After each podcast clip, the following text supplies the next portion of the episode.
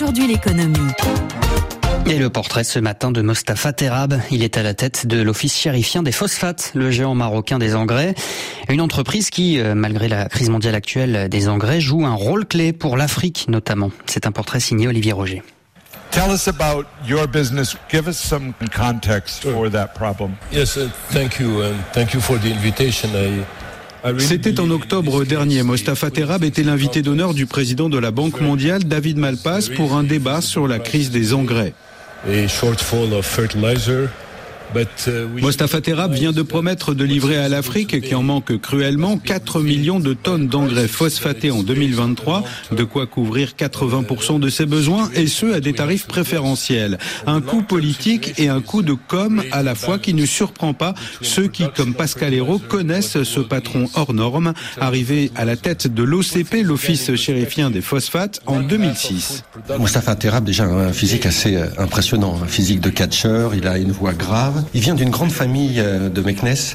Son grand-père était Mohamed Belarbi Alaoui, figure de l'islam moderniste.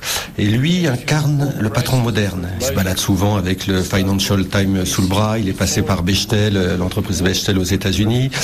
Il a été euh, aussi à la Banque mondiale. Mohamed VI lui confie la mission de redresser un mastodonte mal en point. L'OCP était alors la vache à lait de la monarchie marocaine, une entreprise opaque et vieillissante. Mostafa Terab, en France à l'École nationale des ponts et chaussées et au Massachusetts Institute of Technology, le MIT, entreprend une révolution copernicienne.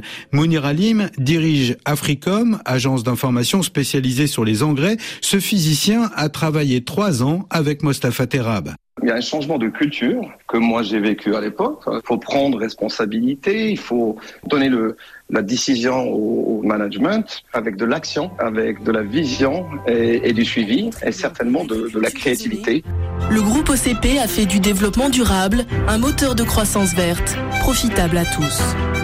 Outre des campagnes de communication axées sur l'écologie et qui visent aussi à contrebalancer l'image d'une industrie réputée polluante, Mostafa Terab entreprend surtout de faire de la première entreprise marocaine une machine à cash. Pour cela, l'OCP devient non plus simple fournisseur de phosphate brut, mais aussi d'engrais quadruplant sa production en 13 ans, Mounir Alim. Quand on vend un phosphate à 100 dollars, on le vend à une usine en, en Australie et il le transforme et il le vend à 400 dollars, il y a des marges qui sont captées par celui qui va transformer le produit. Alors que Tarab dit non, pourquoi nous on est en train de donner notre matière première? Ben, On va capter la marge et en plus de ça, et on devient, comme OCP, un des plus grands producteurs et certainement exportateurs dans le marché, on commence à être leader dans le pricing et influenceur du marché. Une stratégie gagnante, transformée en société anonyme, publiant ses résultats, l'OCP séduit. Son chiffre d'affaires devrait dépasser cette année les 11 milliards d'euros.